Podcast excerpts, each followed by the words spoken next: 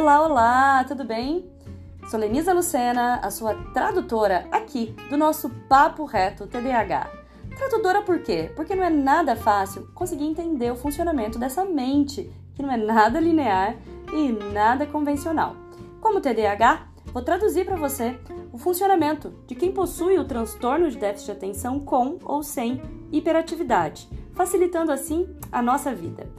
É claro que nesse canal, como TDAH que eu sou, eu vou sempre trazer conhecimento que vai agregar ao autoconhecimento mesmo de quem não é TDAH. Então, não perde não, segue comigo e vamos para os nossos episódios.